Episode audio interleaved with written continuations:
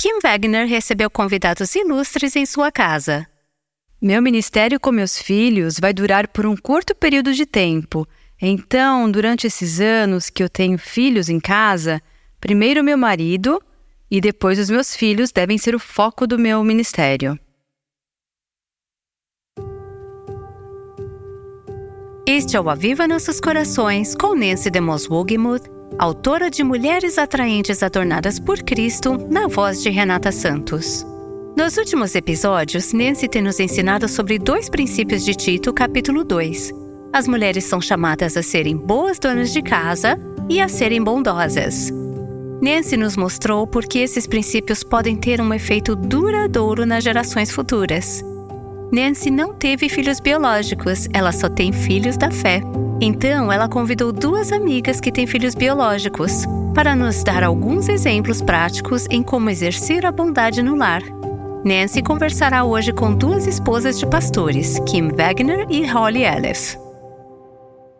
Uma jovem recém-casada veio falar comigo outro dia. Tanto ela quanto seu marido são cristãos, e com lágrimas nos olhos ela me disse: O casamento é tão difícil. Acho que ela não estava preparada para ele. Ela ama o seu marido, ele a ama e eles amam ao Senhor. Mas ela me disse: dá muito trabalho. Ser pai e mãe é um trabalho árduo, é muito trabalho. Porém, não deve ser simplesmente uma lista de tarefas, mas deve ter o objetivo de construir uma família, um casamento que glorifique a Deus e filhos que glorifiquem a Deus isso tem tantas outras dimensões. Não é apenas uma questão de marcar coisas em sua lista de tarefas. Você fez da maneira certa, mas é falhar, confiar, esperar no Senhor, orar e aguardar pela graça dele para fazer com que tudo faça sentido em tantas áreas. Nenhuma de nós pode afirmar ter chegado lá, seja em relação ao casamento ou a criação de filhos, muito menos eu.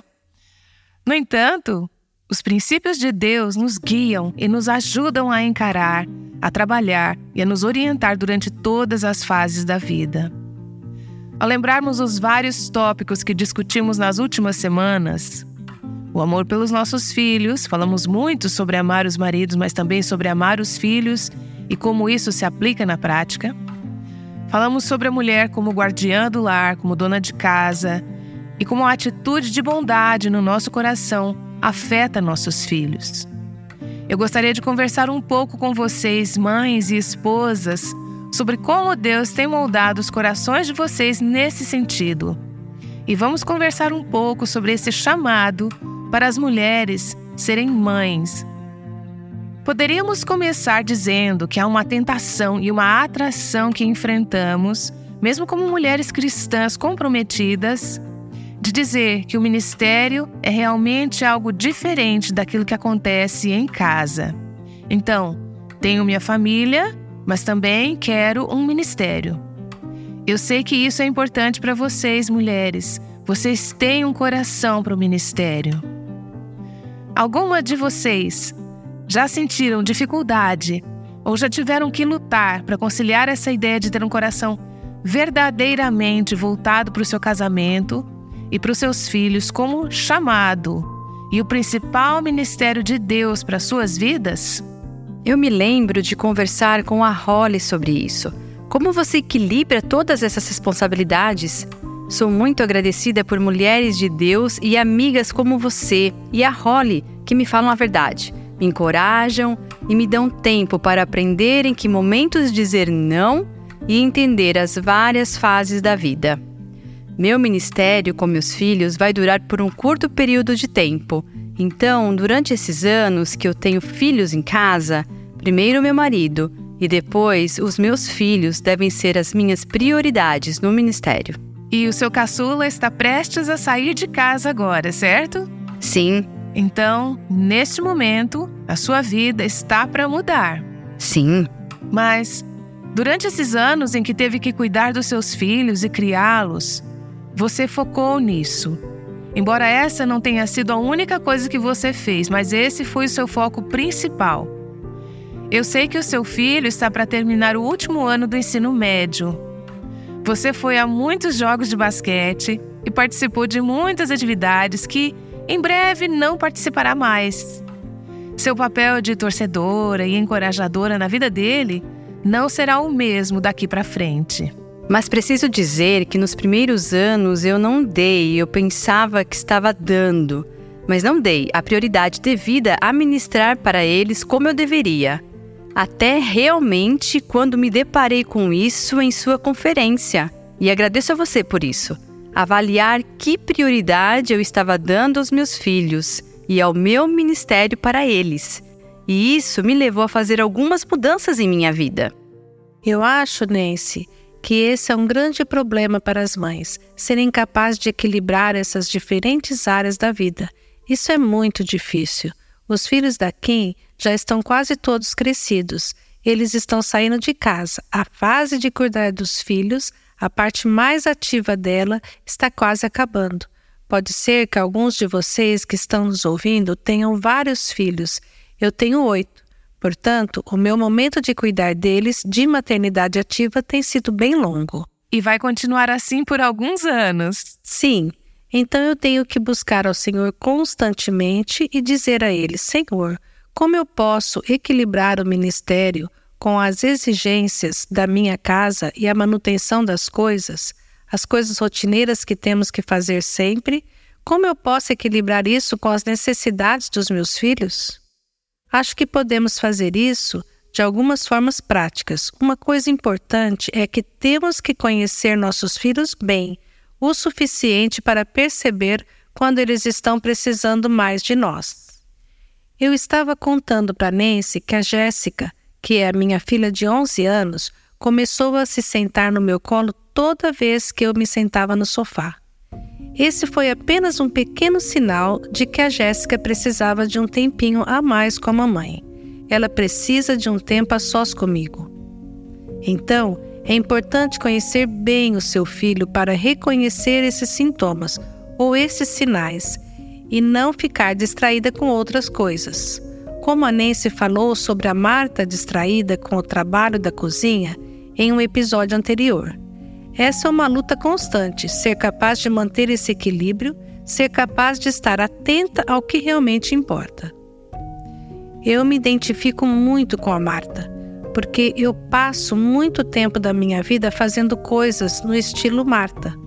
O que não seria a minha escolha, mas as escolhas têm que acontecer. Se você tem uma casa cheia de pessoas, elas têm de comer e a casa tem que estar em ordem o mínimo possível, ou então ninguém sobrevive. Portanto, o que aprendi sobre Marta é que ela precisava aprender. Se Marta pudesse, talvez, lidar com as coisas de forma mais imediata, talvez ela não tivesse explodido naquele dia e confrontado Cristo em sua sala de estar. Talvez ela pudesse ter lidado com as coisas de forma mais breve. Talvez ela pudesse ter feito planos com antecedência para poder ter tempo aos pés de Cristo. Então, tenho um pouco de simpatia por Marta. Eu sei o que é ficar na cozinha sozinha. Eu acho que, como mulheres, precisamos ter corações muito, muito sensíveis às necessidades daqueles ao nosso redor ao equilíbrio entre as diferentes partes de nossas vidas, porque lidamos com muitas coisas ao mesmo tempo. É uma divisão constante. Aquela palavra que você mencionou, se referindo a Marta, também pode significar fragmentada. Muitas vezes, você se sente completamente fragmentada ao tentar ministrar ao seu marido e lidar com as demandas da sua casa e cuidar de seus filhos. Então, qualquer segurança que tenhamos para nos impedir de nos fragmentarmos, que nos ajude a manter uma mente sã, deve vir, acredito, do entendimento do chamado de Deus em nossas vidas, compreendendo o quadro maior do porquê estamos fazendo o que fazemos, entendendo que se trata de algo maior do que nós mesmas. Eu amo Salmo 78 e Deuteronômio 6, que falam sobre o fato de que o que estamos fazendo não é apenas para o momento, não é apenas para essa geração, e sim para as gerações futuras. Eu amo o livro A Mother's Heart, Coração de uma Mãe em tradução livre, da Jean Fleming. Ela escreveu uma pequena passagem nesse livro sobre o chamado das mães e o que isso significa. Ela diz: Em cada geração, as mães devem responder ao chamado de ser o que ninguém mais pode ser, de fazer o que ninguém mais pode fazer por seus filhos. Não é que as mães não possam realizar muitas outras coisas, mas se se recusarem a aceitar o chamado de ser mãe, algum filho acaba ficando desamparado e o vazio deixado por essa mãe ecoa por gerações. As mães não são nem a causa de todos os males da sociedade, nem as salvadoras da nação. Mas o futuro da sociedade depende, em parte, do que fazemos com as crianças sob nosso cuidado. Que chamado poderia ser mais significativo ou que mais glorifique a Deus? Acho que é nossa responsabilidade escolher aceitar esse chamado. Não é fácil e às vezes é extremamente árduo. Sim. Enquanto ouvia você ler este trecho do livro, Holly, fiquei meditando sobre como as mães amam seus filhos. Existe uma proteção instintiva de mãe, uma preocupação e carinho naturais para com seus filhos. E, no entanto, há tantas coisas em nossa cultura e até mesmo dentro do mundo cristão, da igreja, certas expectativas, etc., que afastam as mães desse chamado. Elas têm um instinto, mas quando observo tantas mães que eu conheço, elas estão tão ocupadas e não apenas com seus filhos. Quase parece que existe um tipo de conspiração, e talvez haja mesmo no mundo espiritual e nos poderes das trevas, sabendo do impacto causado pelas mães estarem tão ocupadas, tão distraídas, tão sobrecarregadas em suas mentes e corações. Vejo muitas dessas mulheres fazendo um tremendo malabarismo entre um emprego em tempo integral, atender às necessidades dos maridos e filhos, participar no trabalho da igreja, e suas mentes acabam não estando sadias, elas acabam exaustas e divididas. Tenho certeza de que vocês percebem isso ao ensinar mulheres em sua própria igreja. Eu acho que isso é uma epidemia entre as mulheres, especialmente mulheres mais jovens que talvez tenham filhos pequenos e estão tentando fazer muita coisa. Elas têm muita energia para fazer essas coisas. Elas amam o ministério, amam as outras pessoas, adoram estar envolvidas em muitas coisas.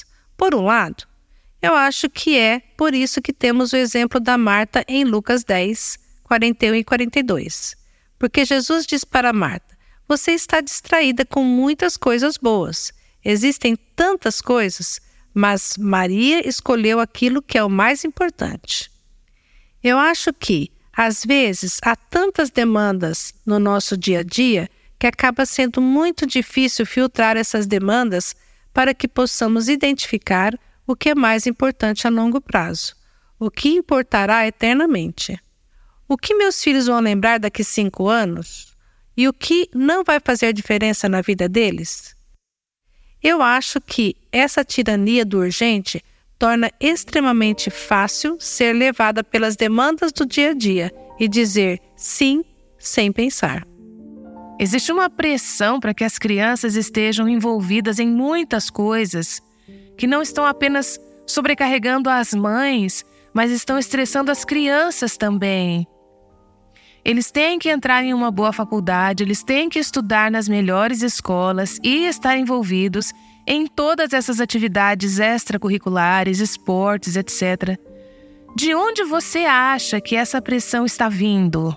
Eu acho que existe muita pressão vindo do mundo para que todas as famílias se encaixem em um molde no qual seus filhos têm que aprender piano, têm que praticar algum esporte e têm que se envolver em todas as atividades da escola. Isso também pode acontecer com as mães que fazem educação domiciliar. Uma ambição pelo sucesso, um desejo por conquistas. Acredito que, como mães, temos que identificar e permitir que o Senhor nos dê uma lista curta do que realmente vai importar. O que eu realmente quero para o meu filho? Será que o que mais quero é que ele seja o mais bem-sucedido em uma determinada área? Ou que ele tire notas excelentes?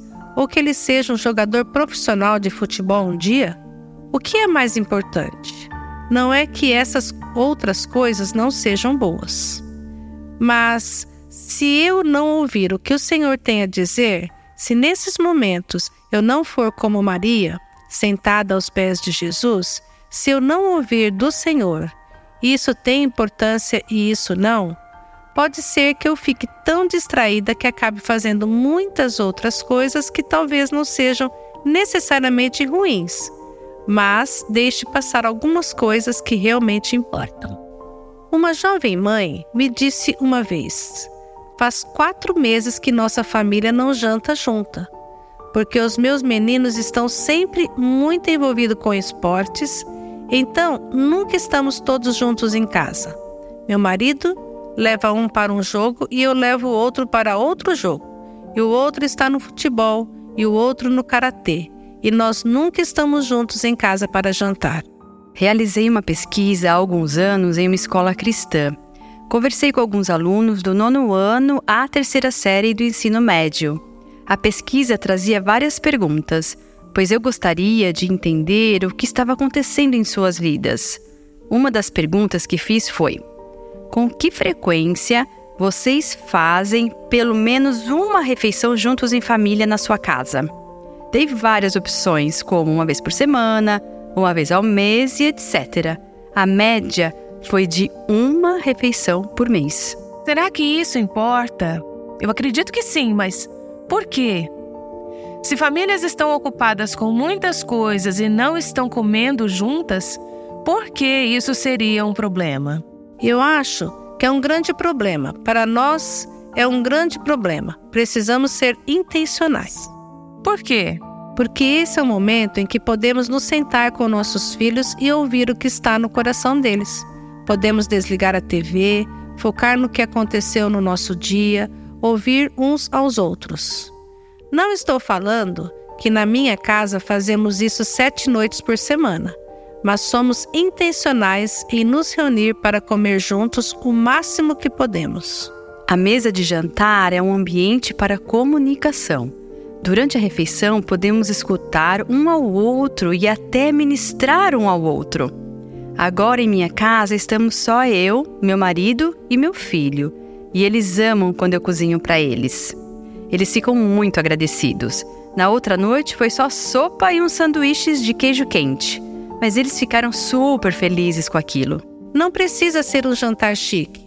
Pode até ser uma refeição congelada e eu só coloco no forno e pronto mas nos sentamos à mesa e conversamos, compartilhamos vida. Eu também acho que é muito importante que nossos filhos tenham esse senso de pertencimento, que eles não sintam que têm um grupo só na escola ou na igreja.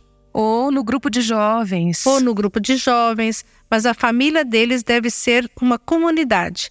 É ali que eles são cuidados, conhecidos e amados. Dessa forma, eles têm a oportunidade de criar um senso de lealdade para com a família.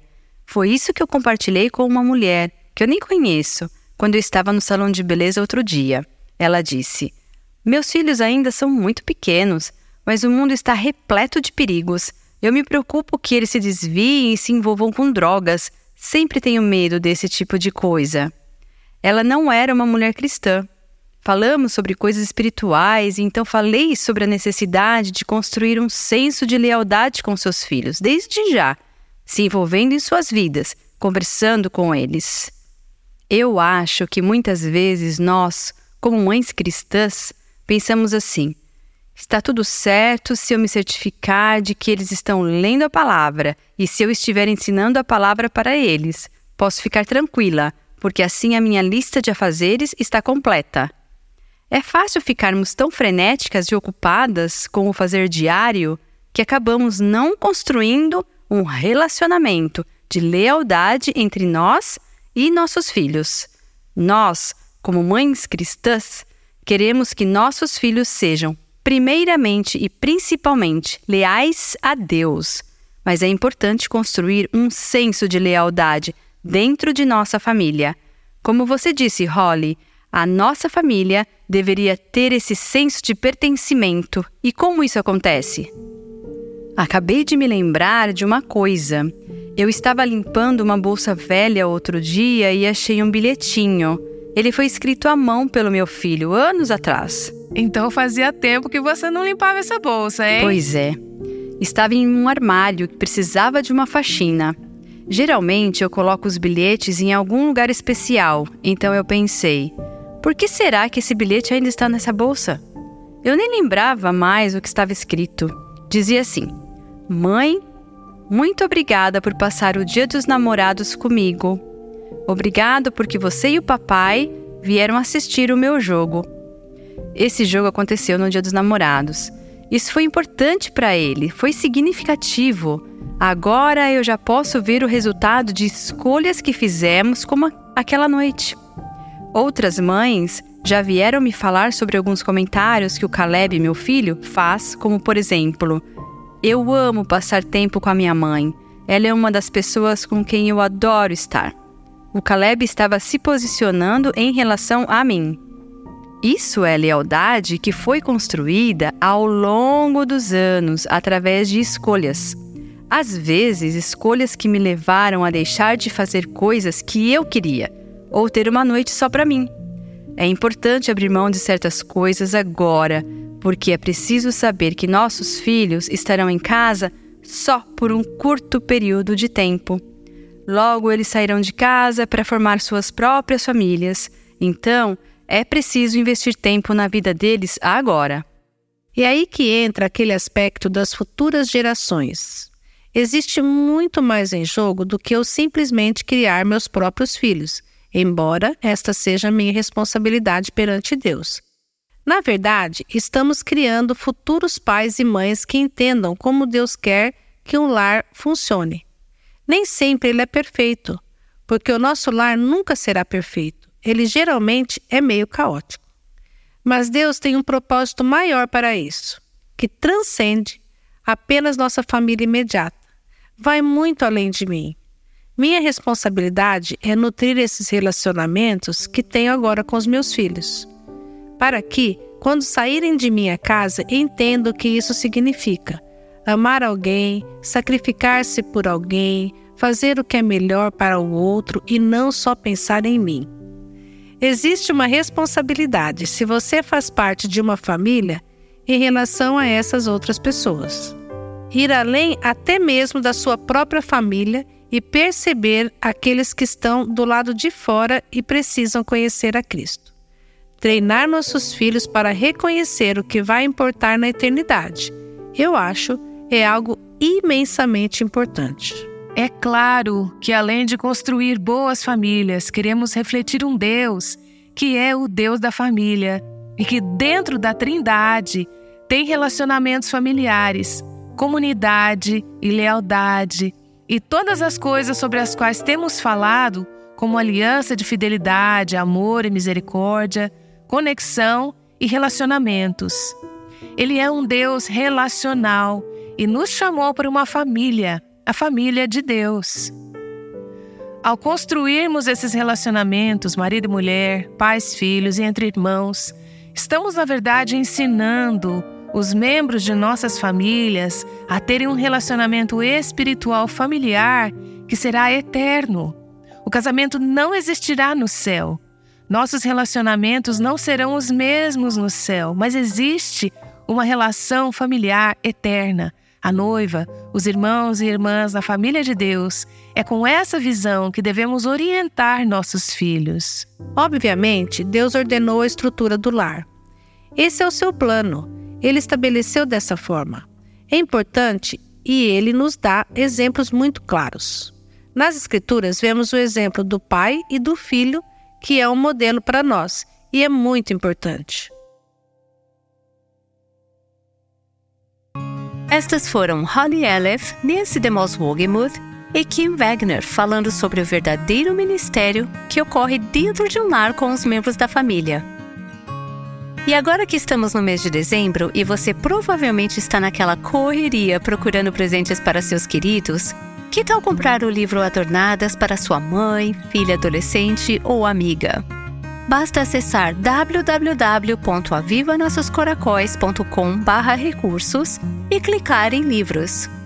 Lá você encontrará o livro Adornadas, bem como todos os livros de Nancy publicados em português, além de um valioso livro escrito por sua amiga Kim Wagner, que você ouviu hoje, chamado Mulheres Destemidas, que é um livro incrível.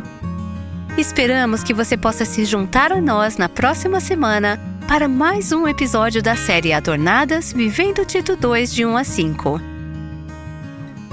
Estamos super animadas e com o coração cheio de expectativas para o mês que vem, pois a partir de janeiro esses podcasts preciosos estarão disponíveis todos os dias, de segunda a sexta. O Aviva Nossos Corações, com Nancy DeMoss Wogemuth, chama mulheres à liberdade, à plenitude e à abundância em Cristo.